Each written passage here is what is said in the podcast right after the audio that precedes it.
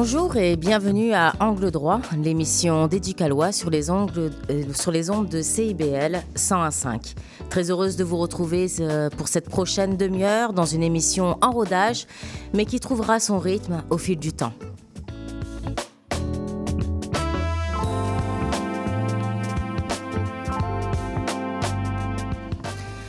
Je suis Alexandra Guélier, l'animatrice et rédactrice en chef adjointe d'Éducalois, accompagnée en studio de plusieurs membres de mon équipe, avocates, avocats, vulgarisateurs juridiques ou chefs de projet. Ensemble, on tente de vous parler de droit autrement.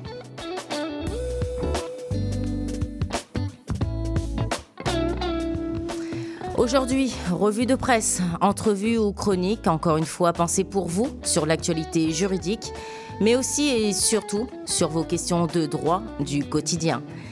L'actualité, ça roule plutôt vite. On vous propose un premier arrêt aujourd'hui avec euh, Marjolaine Condra-Morel, avocate et vulgarisatrice juridique chez Senior chez Ducalois. Bonjour Marjolaine. Bonjour Alexandra. Alors, euh, vous, tu es restée euh, attentive à l'actualité pour expliquer les enjeux juridiques Absolument. J'ai choisi quelques actualités euh, cette semaine. J'aimerais commencer avec la nouvelle que le cimetière Notre-Dame-des-Neiges est maintenant de nouveau accessible au public. Alors, euh, les familles vont pouvoir commencer à procéder à l'enterrement de leurs proches euh, éventuellement. Marjolaine, est-ce qu'on peut enterrer une personne décédée n'importe où? Non, en fait, au Québec, vous ne pouvez pas enterrer quelqu'un n'importe où. Par exemple, vous ne pourriez pas décider de vouloir enterrer votre grand-père au chalet familial, par exemple. Hein. Mhm. Euh, il faut absolument que les gens soient enterrés dans un cimetière.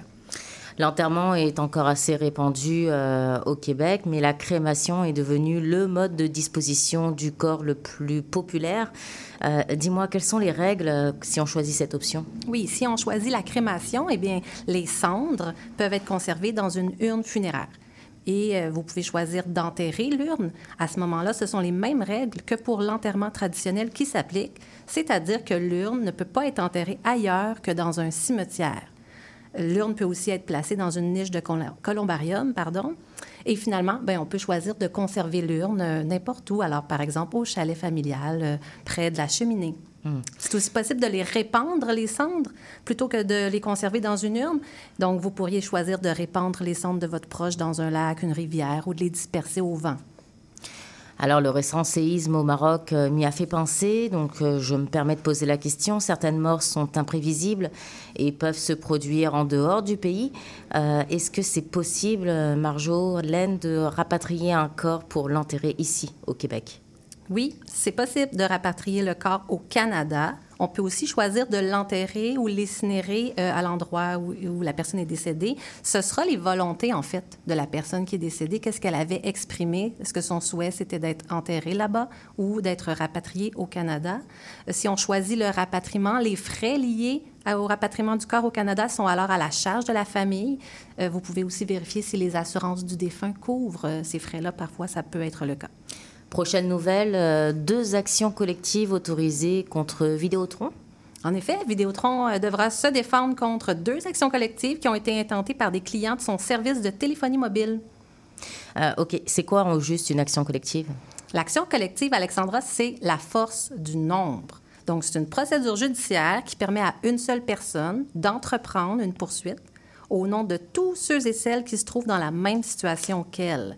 Donc, si l'action est gagnée, chacun et chacune peut recevoir une somme d'argent, un dédommagement, sans avoir à aller individuellement euh, devant le tribunal. Donc, c'est vraiment un beau moyen d'accès à la justice. Puis, je suis certaine qu'on aura l'occasion d'en reparler à cette émission euh, éventuellement. Évidemment.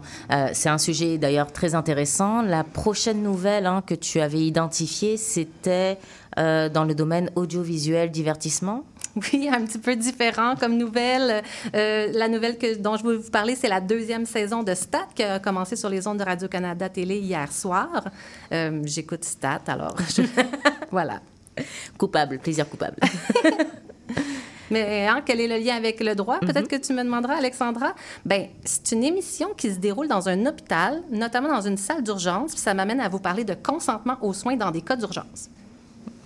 Euh, donc, Consentement de soins dans, dans, dans des cas d'urgence, donc mise en situation, euh, c'est quoi exactement le lien? Bien, en fait, le consentement aux soins dans le cas d'urgence est un peu différent que dans un cas régulier parce qu'en principe, vous avez toujours le droit d'accepter ou de refuser des soins. Mais en situation d'urgence, c'est différent. Donc, si votre vie est en danger puis que votre consentement ne peut pas être obtenu en temps utile, bien, le personnel médical va avoir le droit de vous prodiguer des soins sans votre consentement mais uniquement les soins qui sont nécessaires pour que votre vie soit hors de danger. Dernière nouvelle de la revue de presse euh, de cette semaine, Marjolaine, le président de la Fédération espagnole de football, euh, Luis Rubiales, euh, démissionne. Oui, la démission de M. Rubiales fait suite à un baiser qui a fait couler beaucoup d'encre parce que c'est un baiser forcé qui a donné à l'une des joueuses euh, de l'équipe. Hum. Est-ce qu'on peut embrasser une personne sans lui demander? Est-ce que c'est considéré au sens du droit comme une agression sexuelle? C'est une excellente question. Euh, ici au Canada, c'est un geste qui pourrait effectivement être considéré comme une agression sexuelle parce qu'une agression sexuelle, ça se produit lorsqu'une personne ne consent pas à des attouchements sexuels de la part d'une autre personne. Donc ici, la joueuse a indiqué qu'elle n'avait pas consenti au baiser, donc un attouchement de nature sexuelle, le baiser, sans le consentement de la personne qui le reçoit, la joueuse. Euh, le consentement à une activité sexuelle doit toujours être, euh, comme on dit en droit, libre et clair, c'est ça? Exactement. Donc, euh, la personne peut donner son consentement de nombreuses manières, particulièrement par des gestes, par des paroles, parfois ça peut être les deux, mais une personne qui garde le silence ou ne fait rien donne pas automatiquement son consentement au geste sexuel. Elle n'a pas besoin de résister physiquement pour montrer qu'elle n'est pas d'accord. Merci beaucoup Marjolaine pour euh, ton point sur euh, l'actualité juridique et le lien avec le droit. Ça m'a fait plaisir Alexandra.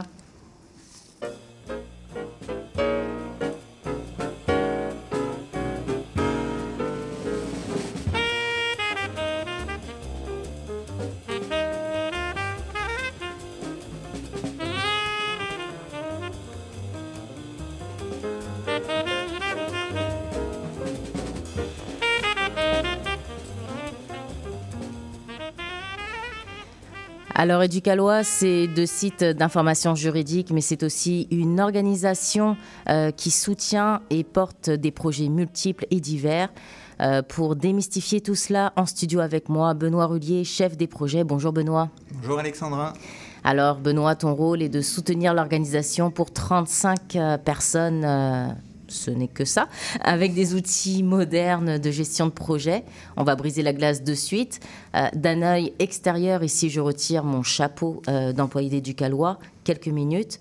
Euh, certaines on va y arriver. Certaines personnes se questionnent, Éducalois, est-ce que c'est gouvernemental? Eh bien non, c'est pas gouvernemental. même si parfois certaines personnes qu'on rencontre dans la rue ou ailleurs peuvent confondre Éducalois avec un autre, une autre organisation qui a un nom un peu proche, Éducal quelque chose, mais non. Nous, on n'est pas gouvernementaux, on n'est pas financé par le gouvernement. Et c'est important pour nous parce que ça garantit notre indépendance. Notre indépendance, c'est une de nos valeurs, comme créativité, collaboration, rigueur. Euh, et pourquoi est-ce que indépendance est si important pour nous? Parce que sans ça, on ne serait pas aussi crédible. Euh, les gens auraient des doutes sur la qualité neutre de ce qu'on fait. Euh, avec plus ou moins 35 personnes pour améliorer l'accès à la justice, par contre, ben, on a quand même besoin de mhm. beaucoup de financement. Et euh, nos sources principales, récurrentes, année après année, ça reste les ordres professionnels, les avocats, les notaires et différents paliers de gouvernement qui contribuent. Benoît, concrètement, euh, comment on fait pour servir le public si ça ne suffit pas? Mais, En fait, ça ne suffit pas pour faire tout ce qu'on doit faire, tout ce qu'on veut faire pour aider l'accès à la justice. Il y a une partie de notre financement qui est liée à la mission, comme je l'ai dit euh, juste avant, et euh, ses activités principales. Donc, par exemple, pour ajouter des articles, maintenir à jour le site d'Éducalois ou faire des activités dans les écoles. Mais au-delà de ça, euh, la plupart des projets spécifiques, donc qu'on fait ponctuellement, ne sont pas récurrents. Les financements sont variés. Euh, bah, dernièrement, en fait, on vient de finir avec le ministère de la Santé un projet qui visait principalement à expliquer comment prévoir les soins de santé en cas d'inaptitude. Hmm. On voit un lien avec euh, l'actualité de Marjo. Mhm. Euh, ça incluait des ateliers de formation, des articles, un guide téléchargeable, c'est un projet en fait qui a duré quand même sur plusieurs années, trois ans, et pour lequel on a beaucoup collaboré avec euh, beaucoup d'acteurs, dont les centres de justice de proximité. Depuis ton arrivée chez Ducalois en 2019, si euh, on se rappelle bien, est-ce qu'il y a eu un projet plus important qu'un autre dans le cœur que tu as pu mettre euh, dans, tout ce que tu as pu mettre en fait pour le concrétiser? Bon, évidemment, à chaque fois, chaque projet, on met tout son cœur. Mais au-delà de ça, quand je suis arrivé, euh, je suis arrivé juste avant le début de la pandémie. Donc, ça fait quatre ans que je fais de la coordination euh, chez Ducalois. Et euh, je dirais que celui qui m'a tenu à cœur depuis mon arrivée, c'est le projet pour à destination des personnes aînées. c'est un projet qui est financé parce qu'on fait des levées de fonds régulièrement et qu'on dédie l'argent collecté à des populations qu'on dit vulnérabilisées, donc en situation de vulnérabilité, euh, qui ont des problématiques et des enjeux spéciaux. Et au moment donc de mon arrivée, la pandémie a commencé. Et là, il a fallu se réinventer. Hmm. Puis se réinventer, ça voulait dire notamment euh, on faisait beaucoup d'ateliers en présentiel, donc avec les gens directement dans les organismes. Tout d'un coup, il a fallu faire tout ça à distance. Hmm concrètement la pandémie, on va préciser quel effet ça a eu sur les activités des Ducalois, euh, puisque honnêtement, c'était bien avant mon arrivée. Donc, est-ce que tu pourrais l'expliquer? Mais comme pour euh, tous les organismes, euh, ça a été un choc. Il a fallu continuer d'aider les gens, mais tout d'un coup, on ne pouvait plus les aider en proximité. Donc, tout refaire à distance, c'était un défi énorme. Il a vraiment fallu changer nos manières de faire. On a eu la chance quand même euh, de par la nature de notre organisme, de pouvoir se euh, revoir quand même hors des périodes où c'était mm. interdit, donc c'était plus facile. Et surtout, on a pu compter sur tous les liens qui, ont été tissés avec les organismes au cours des euh, plus de 20 dernières années, que ce soit des FADOC, donc les FADOC que tout le monde connaît, ou Seniors Action Québec dans le monde anglophone, et vraiment énormément de petits organismes communautaires en région, locaux, qui se débattaient pour pouvoir aider leur communauté. Aujourd'hui, Benoît, comment ça se passe avec les personnes aînées? Alors aujourd'hui, euh, on a un projet récurrent qu'on arrive, euh, comme je disais, à financer grâce au levée de fonds. Euh, et avec ça, on a plein d'activités qu'on essaye de faire. Il y a des ateliers gratuits, une dizaine, qu'on essaye de faire sur plein de thèmes, la fraude, les successions, les lois entourant la consommation ou le Euh, il y a aussi la présence dans des salons. Euh, il y a beaucoup de salons qui sont organisés partout au Québec, donc euh, pour les 50 ans et plus souvent, avec des témoignages touchants. On, va chercher en fait le pouls de la population, on distribue beaucoup de matériel là-bas, des guides. c'est vraiment important pour nous parce que c'est le moment où on est en proximité. et ça nous permet aussi de nous rendre compte qu'il y a des besoins toujours criants et qu'il mm. faut qu'on fasse des consultations, qu'il faut qu'on soit toujours très proche de la population. En conclusion, euh, qu'est-ce que ça prend pour réussir un projet? Ben, C'est simple, hein. du temps, de l'argent et des gens compétents. Toujours ces trois choses-là. Puis on a toujours un manque. On forme des gens en permanence. On demande euh, à à la population, au gouvernement, aux ordres de nous aider au niveau du financement. Puis pour, le, ce qui est de la gestion du temps, je pense qu'on travaille beaucoup en collaboration. Merci beaucoup Benoît. Je rappelle que tu es le chef des projets euh, chez Éducalois. Merci Alex.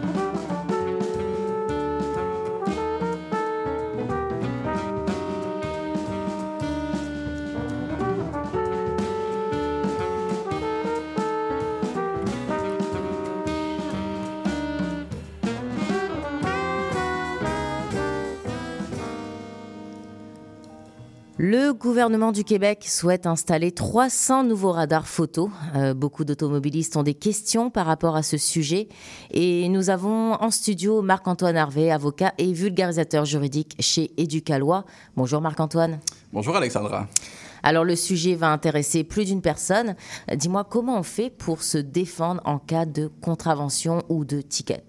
C'est une question que beaucoup de personnes se posent. Oui, c'est possible, mais il faut savoir quoi vérifier lorsqu'on conteste. Alors aujourd'hui, je vais vous parler de la décision la plus importante en la matière. On va se demander, est-ce que le radar est assez fiable? Bon, les faits sont simples. L'histoire se passe à Bécomo en 1992. Un conducteur roule avec son auto à un endroit où la limite de vitesse est de 50 km/h. L'homme se fait intercepter par un agent de police de la municipalité qui lui indique qu'il a enregistré une vitesse de 114 km/h avec son radar. Une contravention lui est remise. Monsieur décide de la contester dans le délai prévu de 30 jours.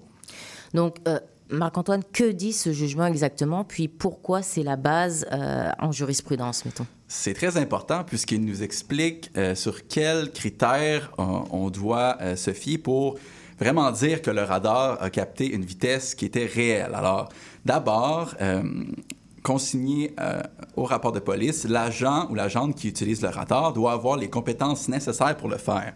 Elle doit avoir euh, suivi un cours sur la matière et passé un examen avec succès. Deuxièmement, le tribunal nous dit que le radar doit être assez précis, c'est-à-dire que la marge d'erreur doit être faible. On parle d'environ 0,5 km/h. Cet élément euh, se vérifie au moyen d'un certificat attestant cette valeur par le fabricant. Et euh, troisièmement, le critère le plus important euh, est celui, les policiers doivent faire une opération, doivent avoir testé leur appareil radar avant et après l'opération radar. Donc, si les résultats sont les mêmes avant et après, on peut conclure que la lecture qui est faite entre les deux euh, était la bonne. Dis-moi, euh, est-ce qu'on peut vérifier si tous ces éléments sont nécessaires à la fiabilité du radar? Euh, Tout ça doit être écrit quelque part dans un rapport, non? C'est ça. Quand on reçoit une contravention, tout ça n'est pas écrit. Donc, on doit la contester pour recevoir le rapport de police, mais on garde en tête si juste une seule de ces conditions-là n'est pas, n'est pas attestée, euh, on ne peut pas se fier sur la vitesse euh, qui a été prélevée par le radar. C'est le cas de notre conducteur de Bécomo. Euh, lui, aucun test n'avait été fait après l'opération et pour cette raison, le tribunal l'acquitte.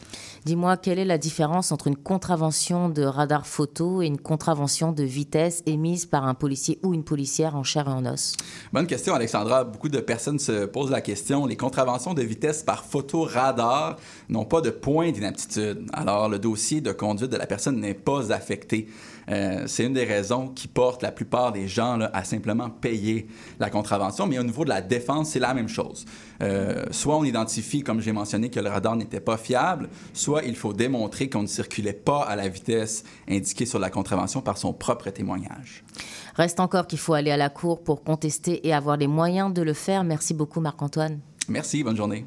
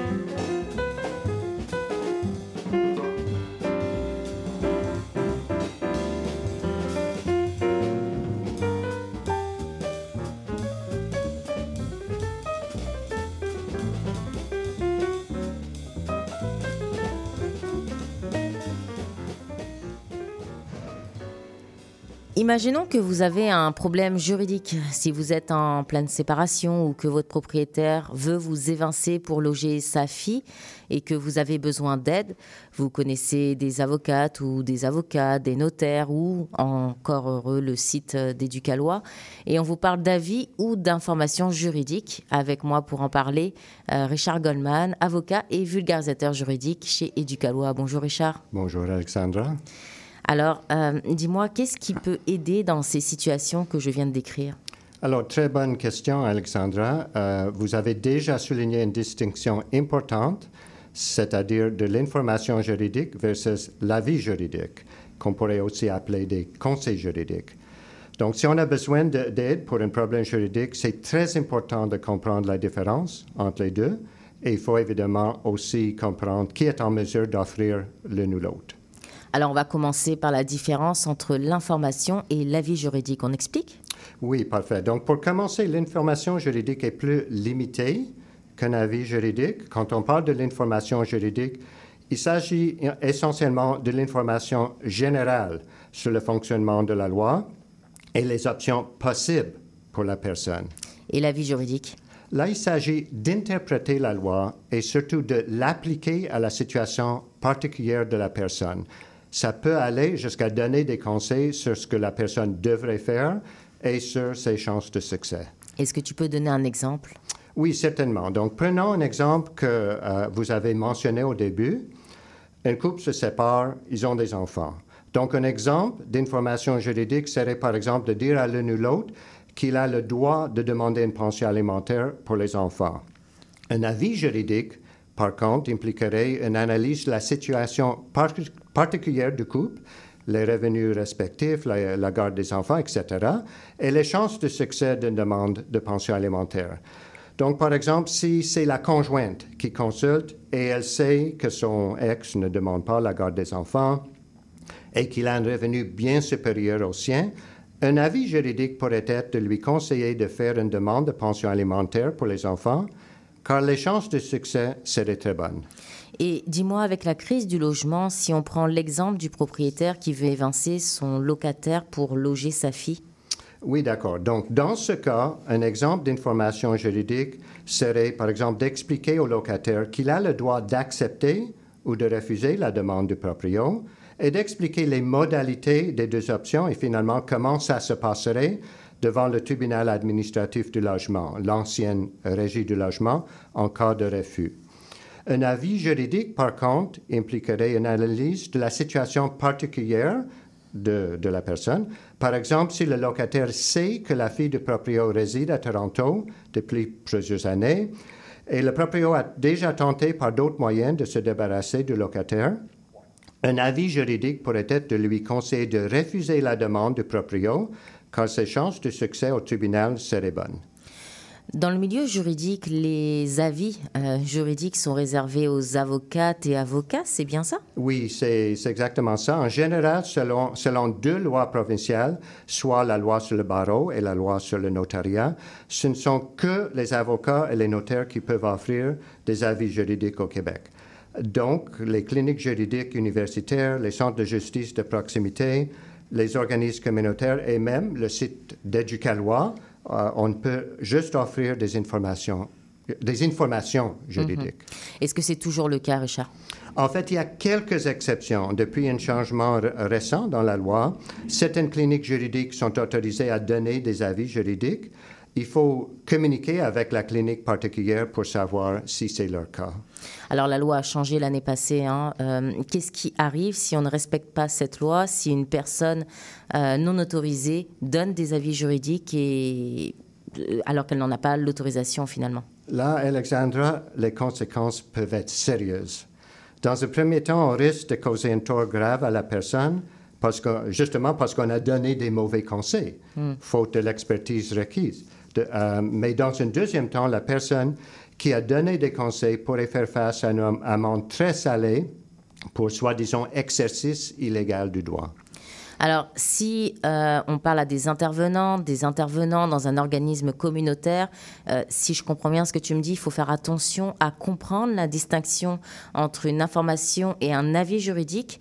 Euh, pour terminer, dis-moi comment est-ce qu'on fait pour obtenir soit de l'information, soit des conseils juridiques quand on est dans le pépin? D'accord. Donc, une bonne, une bonne façon serait d'aller justement sur la page d'accueil d'Éducalois soit educalois.qc.ca, de défiler jusqu'en bas et de cliquer sur l'onglet Ressources outils. Euh, là, vous trouverez les services de référence du barreau, de la Chambre des notaires, les centres de justice de proximité, l'aide juridique et plusieurs autres ressources. Merci beaucoup, Richard. Pour rappel, tu es avocat et vulgarisateur juridique chez Educalois. Et je tiens quand même à préciser que nous avons créé un outil visuel pour mieux cerner ces différences. Euh, si jamais vous connaissez notre site web, c'est educalois.qc.ca.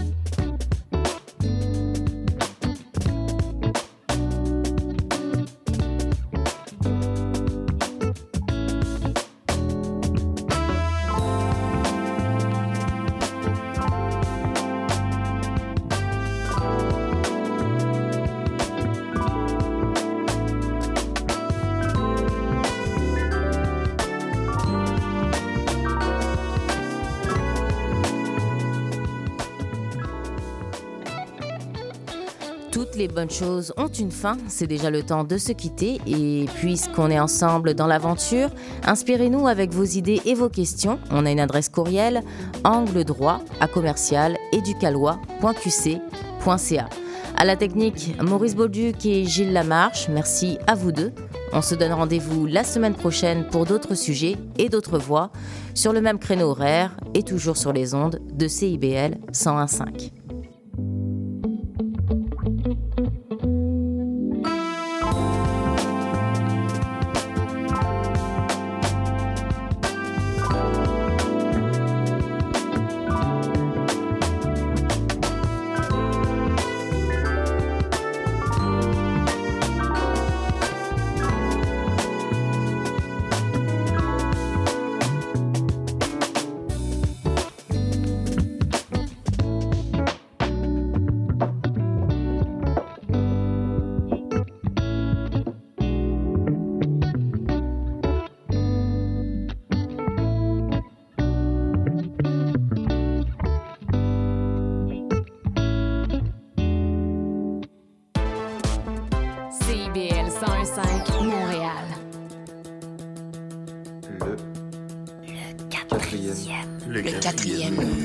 quatrième. Le quatrième mur.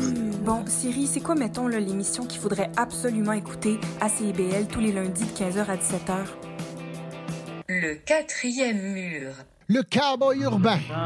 cheval de Tous les jeudis de 16 à 18 h Les heures de pointe, tu trouves ça normal. Mon nom est Jason Dupuis, je suis un obsédé de musique country. On orange toute la semaine je vous propose des entrevues, des performances et des grands classiques.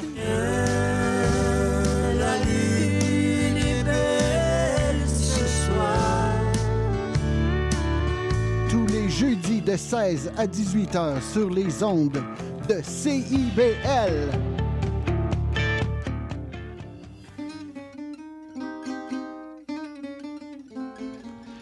Django et compagnie, c'est une série d'entretiens avec des musiciens et des musiciennes de jazz manouche qui animent une communauté qui est en plein essor à Montréal.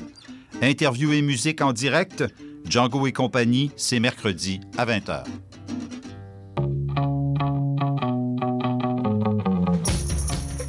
Les vendredis à 14h. C'est accompagné de Bergui Bergondi, Zachary Tegoti, Rosalie Lacroix, Mathilde Prou et Jacinthe Toupin, cinq humoristes que deux boomers, un X, trois Y et des Z se parlent et c'est à trait d'union sur les ondes de CIBL 101,5.